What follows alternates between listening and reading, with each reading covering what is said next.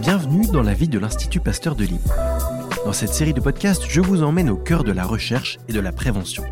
Au sein de la capitale des Flandres, focus sur ces hommes et ces femmes qui améliorent notre santé loin des regards.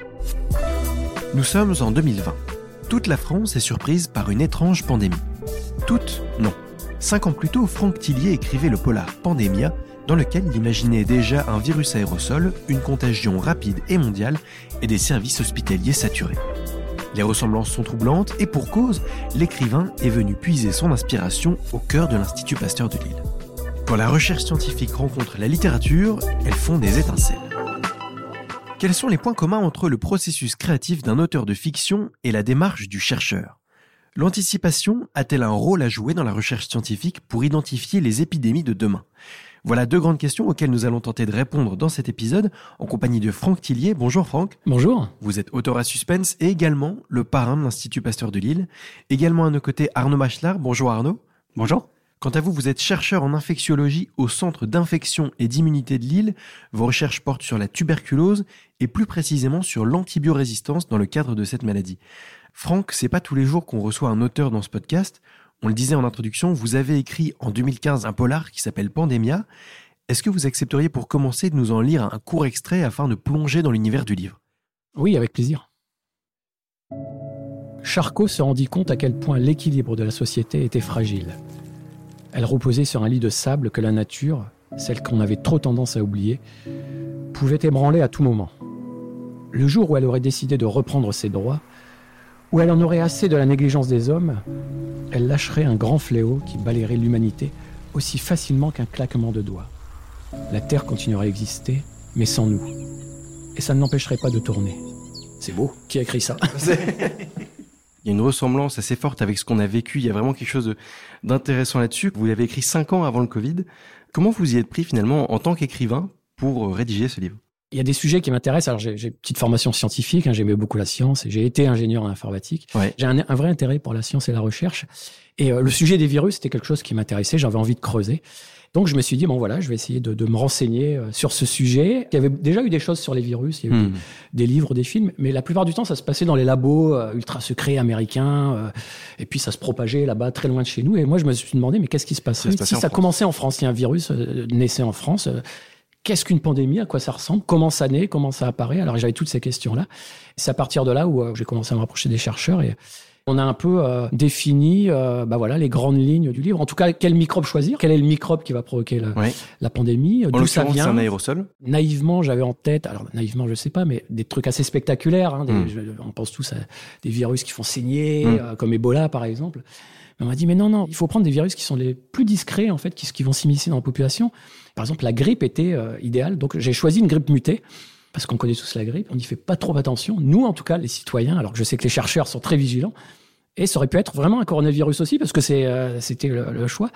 Et donc, comme à l'époque, j'ai fait toutes ces recherches auprès des chercheurs, d'essayer de dire des choses très exactes, d'être le plus précis possible. Mais en fait, c'est vrai que quand il y a eu le Covid, il y a eu beaucoup de points communs, parce que je m'étais basé justement sur des recherches qui étaient très euh, réalistes. Donc, ce qui était à l'époque ce que les gens pensaient être de la science-fiction, parce qu'ils se sont dit, ouais, mais c'est de la science-fiction, ça peut pas exister. Ben, en fait, ça, c'est devenu, une, quasiment une réalité. Ouais. complètement. Arnaud, vous, en tant que chercheur, vous êtes aux avant-postes pour comprendre la réponse immunitaire de l'hôte lors d'une infection euh, à la tuberculose et essayer d'imaginer finalement quelles pourraient être aussi les prochaines souches d'un virus comme celui-ci. Comment vous vous y prenez au quotidien? La question est très intéressante. Hein. Je pense que aujourd'hui, en tant que chercheur, on s'appuie quand même beaucoup sur euh, sur des faits quand on écoute un peu euh, Franck Tillier nous raconter euh, la manière dont il a construit son livre, il est allé discuter avec des chercheurs. Et les chercheurs ont communiqué euh, sur ce qu'ils savaient.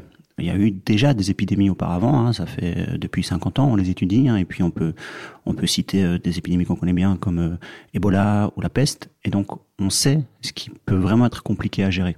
Hmm. Et donc sur ces bases-là, euh, nous on reste quand même euh, très rationnel, on va s'appuyer sur des faits, et puis on va essayer de voir, tiens, euh, il se passe quoi si on fait varier un petit paramètre vers la gauche ou un autre vers la droite? Est-ce qu'on va amplifier des phénomènes?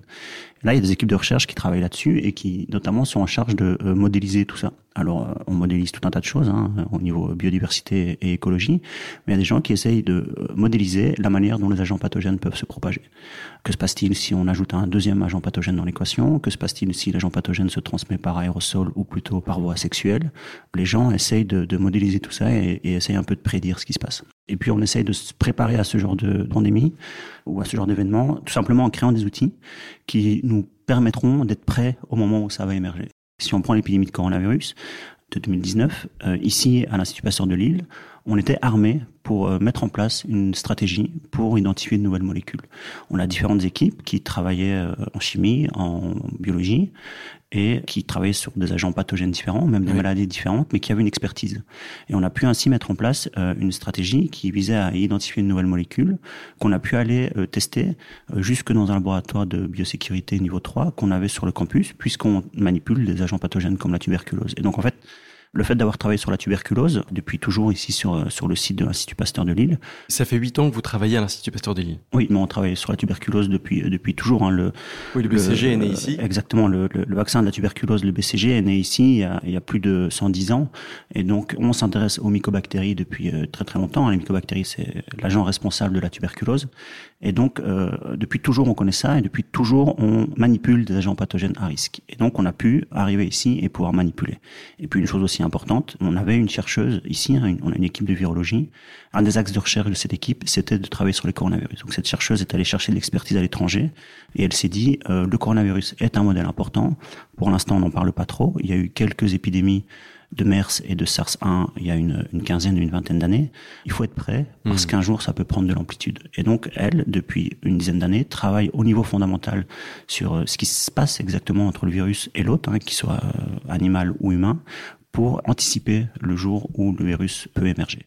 Et moi, c'est ce qui m'avait beaucoup euh, marqué quand j'avais fait mes, mes, recherches sur euh, pandémie, c'est de voir toutes ces équipes, toutes ces personnes en fait qui travaillent sur euh, ces sujets dont les gens n'ont absolument pas conscience. C'est-à-dire qu'en fait, de surveiller de manière très très précise et très attentive des microbes qui sont pas encore forcément présents. Hmm. Dans mon roman, entre le travail que faisait la police et les scientifiques, c'était intéressant, c'est-à-dire la police qui poursuit les criminels euh, qui essayent de les attraper. Et en fait, il se passait la même chose au niveau des virus, une espèce de course entre les chercheurs qui essayent aussi de, voilà, de, de, rattraper euh, les virus qui se propagent. Complètement, et ça nous fait une super transition. Je voulais vous amener sur ce terrain de l'investigation. C'est vrai que l'un comme l'autre, votre travail consiste à, à, chercher des pistes, que ce soit des hypothèses de recherche dans le cadre d'Arnaud ou des pistes narratives, on va dire, pour Franck.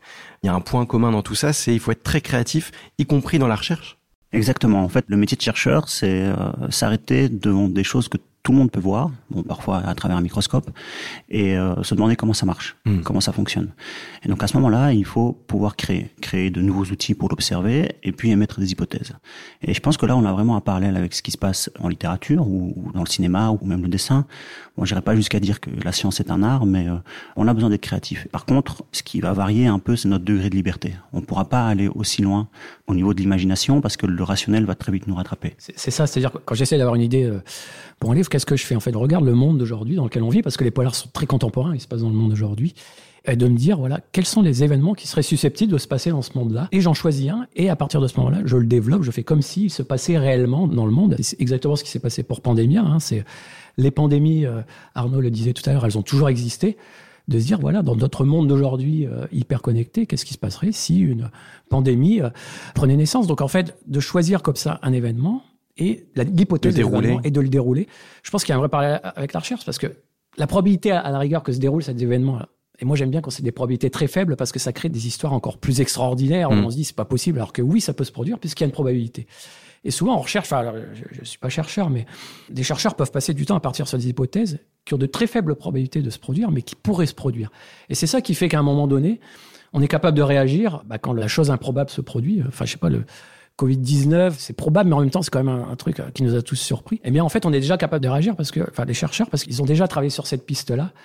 Si elle s'était jamais passée, tant pis, hein, c'est de la recherche. La recherche ne mène pas toujours à, quelque chose de concret, mais justement, dans le cas où ça se passe, c'est à ce moment-là où euh, on peut être protégé, nous, euh, hmm. les citoyens, parce que justement, il y a quelqu'un une équipe qui a travaillé sur ce sujet improbable. Et je rebondis là-dessus, c'est vrai que quand on a préparé cet épisode, Arnaud, vous m'avez dit, l'OMS travaille aussi beaucoup avec euh, euh, voilà cette idée d'anticipation. Et je ne sais pas s'ils font appel à des auteurs mais en tout cas il y a l'idée de dire quel serait le scénario du pire et comment y être prêt. Exactement, et en fait c'est très bien de remonter là-dessus parce que ça donne un peu du lien à tout ce qu'on a raconté euh, depuis le début. Donc l'OMS régulièrement met en place des espèces de simulations. Où on essaye de prédire le pire scénario.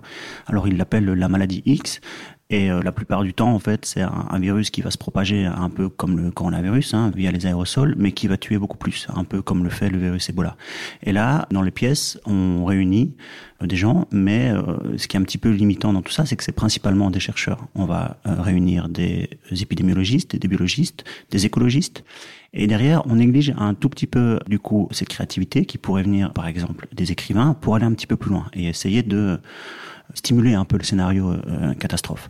J'ajouterais aussi que dans ces discussions-là, il faudrait ajouter ce qui impacte sur la société, hein, du politique, du social, de l'économique, pour vraiment voir comment on arrive à prédire ça. Parce que l'OMS fait ça régulièrement, mais je pense qu'on a tous constaté avec l'épidémie de coronavirus que ça n'avait pas très bien fonctionné. Ici en France, on n'avait pas assez de masques, les centres de santé n'étaient pas prêts, la population n'était pas sensible non plus, puisque quand il fallait confiner, euh, il y a eu un peu de révolte, hein, c'était un peu euh, difficile de suivre les règles. Et donc là, il y a un réel travail de communication et, euh, et d'anticipation. d'anticiper et parvenir à intégrer toutes les disciplines qui vont influencer sur l'évolution de la société derrière. J'ai eu aussi ce type de discussion, c'est-à-dire que moi, alors j'ai commencé à imaginer un scénario en discutant avec les chercheurs, mais complètement dingue et improbable, hein, parce que c'est dans des enquêtes policières, donc j'essaie d'imaginer les choses les, plus, tordues, possible, plus tordues possible.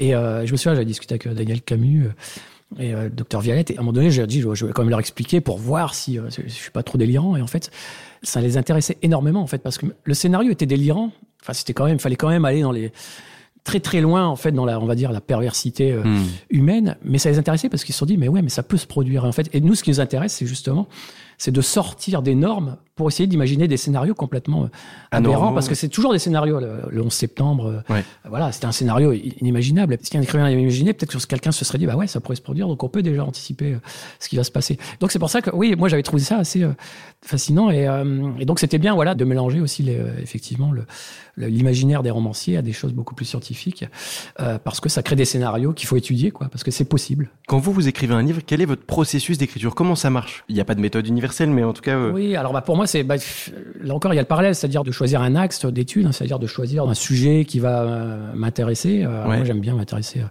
tout ce qui est humain, tout ce qui est aussi un peu scientifique, le cerveau, l'ADN, les virus. Donc voilà, de vraiment dire, voilà, je pars sur ce sujet-là. Et après, de creuser ce sujet, c'est-à-dire d'essayer de me l'approprier, de le connaître du mieux possible. Donc, ça va être beaucoup de documentation que je, vais, je vais lire. Ça va être d'aller voir justement des experts comme des euh, experts. oui, oui, pour euh, comprendre, pour aussi peut-être avoir des scénarios possibles euh, justement qui moi m'intéressent. donc voilà, ça va être une phase de documentation. Et en même temps, quand je fais ça, je suis en train de créer mon histoire. Ce qui est bien, c'est quand on rencontre des scientifiques, ça la crédibilise cette histoire, parce que hmm. j'écris quand même des choses qui pourraient se passer.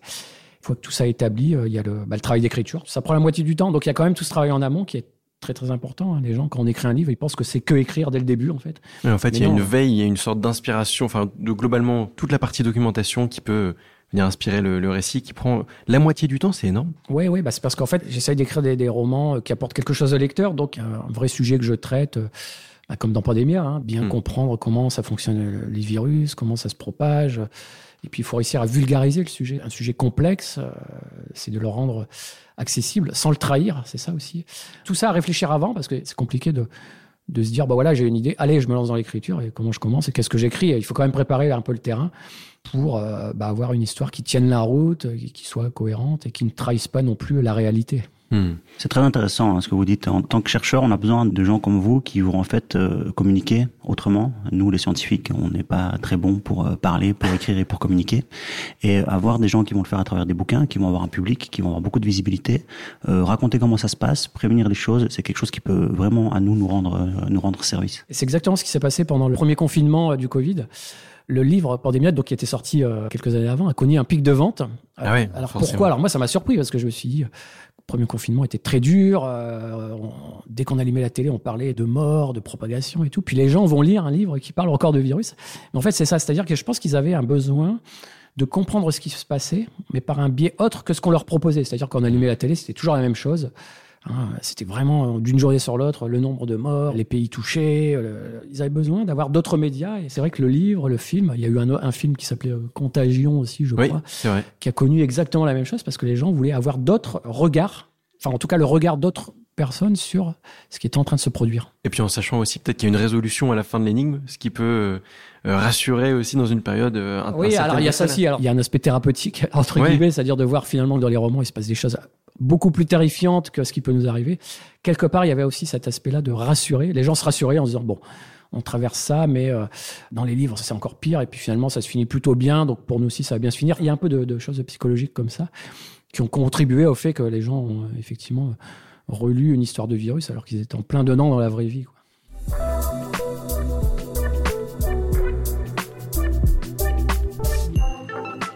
Arnaud, d'un point de vue euh, recherche, est-ce qu'une pandémie du type de celle qu'on a connue en 2020, quelque chose qui serait euh, vraiment qui nous prendrait tous de court, c'est susceptible d'arriver, euh, on va dire, à moyen terme, à long terme? La réponse est, oui, et c'est pour ça qu'il faut s'en inquiéter et s'en prévenir en fait. Hmm. Les épidémies existent depuis très très longtemps et en fait, il y a une centaine d'années, on voyait émerger une maladie tous les 10-15 ans, alors qu'aujourd'hui, on voit émerger de nouveaux agents pathogènes tous les ans. Les causes principales des émergences de maladies, c'est la perte de biodiversité. Donc aujourd'hui, le meilleur antidote contre l'émergence de nouvelles maladies, c'est la biodiversité. C'est intéressant, mais ça pourrait presque paraître paradoxal parce qu'on pourrait se dire aussi, avant, moi je suis, je suis pour euh, la protection de la biodiversité, mais je veux dire, on pourrait se dire que les animaux peuvent aussi être vecteurs de transmission des virus? Exactement. Mais c'est parce que les animaux sont vecteurs de transmission des virus qu'il faut préserver la biodiversité. En fait, aujourd'hui, les deux grands animaux responsables de la transmission, grands réservoirs d'agents pathogènes susceptibles un jour d'arriver chez l'homme, ce sont les chauves-souris et les rongeurs. Et puis après, il y a des autres intermédiaires, les oiseaux, les cochons. Ce qui cause l'émergence de maladies, c'est un, la déforestation, deux, la domestication des animaux, et mmh. le troisième élément, c'est la mondialisation, le mouvement, prendre l'avion, prendre le train. Et je peux vous parler juste d'un exemple, ça va prendre euh, deux minutes, mais qui en fait exprime très très bien ces trois éléments. C'est l'émergence du virus Nipah en 2008. Donc Nipah, c'est un, petit village en Malaisie. Et ce qui s'est passé en fait, c'est que l'homme a déforesté l'île de Bornéo au large de la Malaisie pour y implanter des plantations d'huile de palme. en fait, à cet endroit-là, dans la forêt, il y avait beaucoup de chauves-souris, des grandes chauves-souris qui étaient euh, réservoirs du virus originel, on va dire, du virus Nipah. Et comme il n'y avait plus les forêts, les chauves-souris sont arrivées en Malaisie, dans ce village de Nipa, et sont arrivées dans des plantations de euh, manguiers, euh, et donc se sont nourries des mangues. Et il s'avère que juste en dessous, l'homme avait décidé de domestiquer des cochons, donc il y avait de l'élevage de cochons à cet endroit-là. Et euh, bon, les cochons se sont nourris du coup des fruits à moitié mangés par les chauves-souris ou été en contact avec les fientes de l'animal, et du coup les cochons se sont retrouvés infectés par le virus. Et du coup, les gens qui étaient là et qui faisaient l'élevage ont été en contact et ont été infectés. Et donc là, je vous ai parlé de la déforestation au début, je vous ai parlé de la domestication des animaux. Et puis après, le troisième élément, et ce qui est hyper marquant aussi, c'est que dans cette région-là, à Nipa en Malaisie, les populations sont principalement musulmanes. Et donc, elles ne mangent pas de cochons. Et donc là, c'était juste une raison économique. Hein, c'est de l'élevage de cochons. Les cochons sont principalement à ce moment-là arrivés en Chine, et du coup, on a eu des cas d'infection en Chine la mondialisation. et là, on bascule sur la mondialisation. Et euh, ces trois éléments sont vraiment responsables de l'émergence de maladies. Et donc, tant qu'on n'arrive pas à se sensibiliser sur la préservation de la biodiversité et à prévenir tout ça, les maladies vont, vont émerger. Et puisque la biodiversité, euh, on exploite de plus en plus nos ressources, eh bien, la fréquence d'émergence des pathogènes est de plus en plus fréquente. Arnaud, je voudrais vous entendre aussi sur un de vos sujets de recherche, qui est l'antibiorésistance dans le cadre de la tuberculose. Est-ce que vous pouvez nous en dire euh, quelques mots? On peut considérer l'antibiorésistance comme une maladie émergente, hein, puisqu'on a de plus en plus de cas de résistance, pas seulement dans le contexte de la tuberculose, mais la plupart des, des maladies infectieuses, en tout cas bactériennes. Aujourd'hui, de plus en plus de mal à découvrir de nouveaux antibiotiques. Et les bactéries, elles, arrivent à mettre en place des mécanismes qui vont euh, bloquer leur efficacité elles débordent d'imagination. Elles sont par exemple aujourd'hui capables d'empêcher les antibiotiques de rentrer à l'intérieur de la bactérie et donc ne plus pouvoir atteindre sa cible. Ou alors, euh, si la molécule arrive à rentrer, elle va fabriquer une espèce de pompe qui va permettre à la molécule d'être éjectée hmm. et donc à ce moment-là de ne pas pouvoir avoir son activité. Et dans le contexte de la tuberculose aujourd'hui, qui est une maladie euh, qui euh, tue encore beaucoup de gens, hein, donc on, a à peu près 1,5 million de morts par an. La tuberculose tuait plus que le coronavirus, que le SARS-CoV-2 à l'époque où il était le plus meurtrier. Sauf que la tuberculose tue depuis des centaines et des milliers d'années. Comme c'est une, une, maladie qui est un peu plus ancienne, finalement, on s'est euh, accoutumé à, à, sa dangerosité. Exactement. Et puis surtout, euh, ça touche pas trop l'Europe, et donc euh, on se sent un peu moins concerné. Dans le cas précis de la tuberculose, en fait, sur les 10 millions de cas diagnostiqués chaque année, on en a à peu près 500 000 où on constate que le patient est infecté avec une souche multirésistante. C'est-à-dire que le traitement classique ne fonctionne pas. Le traitement classique aujourd'hui, c'est quatre antibiotiques pris euh, euh, tous les jours pendant six mois. Et à ce moment-là, la bactérie, en fait, avait développé des mécanismes pour devenir insensible à ces molécules-là.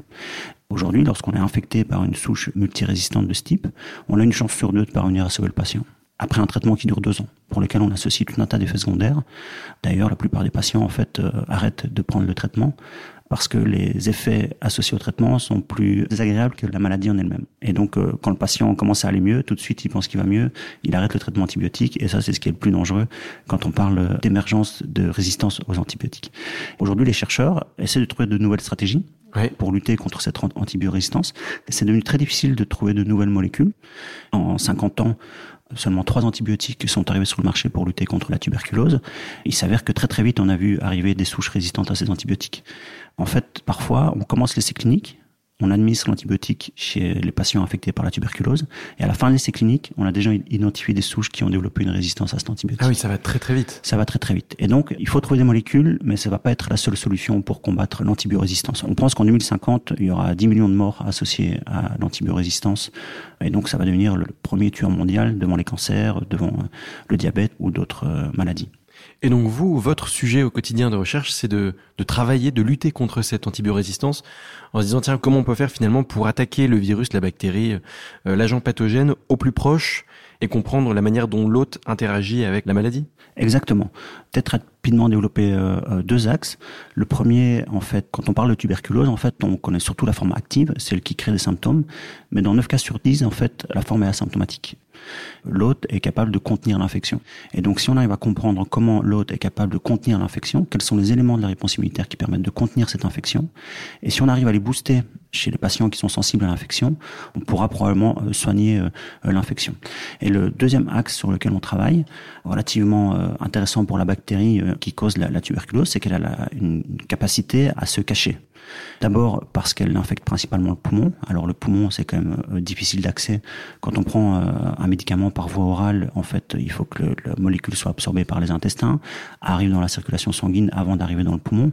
Et entre deux, elle est dégradée par le foie, éliminée par les urines. Et mmh. donc le fait qu'elle soit dans le poumon, c'est un premier obstacle. Un deuxième obstacle, c'est que la bactérie soit intracellulaire, hein, donc elle rentre à l'intérieur d'une cellule humaine. Et donc c'est aussi difficile d'accès pour certaines euh, drogues, pour certains antibiotiques.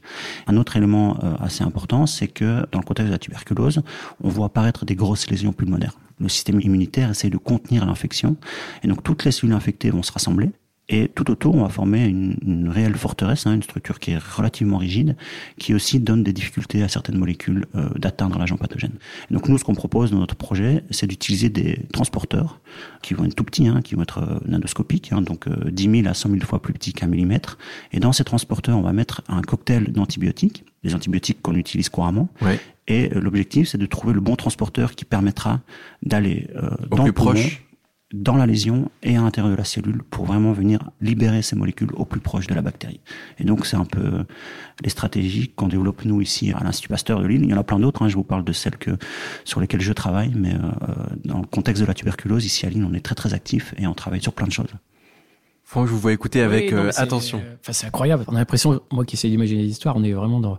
C'est dans la science-fiction, c'est-à-dire de, voilà, d'avoir des mini-robots. Moi, j'avais juste une petite question. comme on parlait de poumons, je, me disais, mais est-ce qu'on pourrait pas euh, inventer quelque chose qui se respirerait justement pour aller directement euh, par les voies, les voies orales, non? Si, si, hein, en fait, ça fait ah. partie de la stratégie. Hein. Nos euh, nanorobots, j'aime bien le terme, on peut les administrer par aérosol. Aujourd'hui, les drogues qu'on utilise euh, pour traiter la tuberculose sont très très peu solubles et demandent une formulation très très spéciale qui fait qu'on a du mal à pouvoir les administrer par aérosol. Et donc aujourd'hui, on bascule sur un traitement euh, oral. Il y a beaucoup de travail aujourd'hui qui est fait. C'est hyper simple. Hein. Pour cibler une pathologie pulmonaire, il faut pouvoir administrer la molécule directement dans les poumons. Si on arrive à aller directement dans les poumons, on va pas avoir une distribution systémique dans tout l'organisme de la molécule. donc on aura beaucoup moins d'effets secondaires et du coup euh, bah, le patient se sentira beaucoup mieux. Hmm. Et donc on travaille là-dessus. C'est juste que les molécules qu'on utilise aujourd'hui, on a beaucoup de mal à pouvoir les transporter dans un système d'aérosolisation classique. Et donc il faut parvenir à le formuler à identifier le bon nanorobot qui permettra euh, de l'administrer directement dans. On le voit, le, rôle de la recherche là-dedans est, fondamental. C'est l'occasion aussi de rappeler que l'Institut Pasteur de Lille est, est, financé à 75% par des dons. Franck, vous êtes le parrain de l'Institut Pasteur de Lille. Peut-être un mot de sensibilisation sur euh, l'importance de financer la recherche aujourd'hui? C'est très important de soutenir la, la, recherche. Les chercheurs ont besoin de nous. Ils sont toujours présents autour de nous. Hmm. nous permettent de, à chacun d'être protégé contre les, justement les, les, microbes dont on a parlé, d'être protégé contre les maladies, hein, parce qu'aujourd'hui, on, enfin en tout cas les maladies neurodégénératives, aujourd'hui on vit plus longtemps. Il y a des maladies qui se déclenchent parce qu'on vit plus longtemps et qui n'existaient pas auparavant. Ça nous concerne tous, ça nous concerne nous, euh, les adultes, ça, nous, ça concerne nos parents, ça concerne nos enfants, et, euh, et donc c'est important de faire des dons. Et, euh, j'ai constaté aussi que les gens qui font des dons, il y a quelque chose de très bienfaiteur qui se passe à l'intérieur de, de, la personne qui donne. Le sentiment d'avoir fait une bonne action. d'avoir fait une bonne action, et on sait où va l'argent, et on sait que bah, que ça va aider aussi euh, nos propres enfants à grandir dans un environnement un peu, euh, un peu plus sain et protégé. Mais juste peut-être pour terminer, j'aimerais bien rebondir sur quelques lignes que Franck nous a lues en tout début de podcast, où il attache beaucoup d'attention à la nature. Donc on a discuté un peu de créativité, d'anticipation, hmm. et je pense qu'il y a vraiment une chose qu'il faut pas négliger, c'est que la nature, elle, a beaucoup plus d'inventivité que nous. Et donc on doit se préparer au pire, parce que demain, la nature va nous préparer quelque chose auquel on risque de ne pas être prêt. Et donc essayons de mettre un maximum de chance de notre côté pour pouvoir contrer euh, ce que la nature nous offrira finalement. Non, très bien. Et puis on le répétera jamais assez. Je pense que financer la recherche, c'est voilà, comme disait Franck, euh, permettre euh, une vie plus longue, en meilleure santé. Pour information, si vous faites votre don avant le 31 décembre, vous bénéficiez d'une déduction fiscale de 66% du montant de votre soutien, dans la limite de 20% de vos revenus imposables. Franck, Arnaud, merci beaucoup à tous les deux. Merci, beaucoup. C'est un plaisir. Quant à nous, on se retrouve le mois prochain pour un nouvel épisode. D'ici là, n'hésitez pas à vous rendre sur pasteur-lille.fr pour en savoir plus sur les projets menés à l'Institut Pasteur de Lille et éventuellement faire un don. Bonne journée à tous et à bientôt. Merci d'avoir écouté cet épisode. Vous êtes un particulier, une entreprise, vous voulez soutenir l'Institut Pasteur de Lille? N'hésitez pas à vous rendre sur le site pasteur-lille.fr.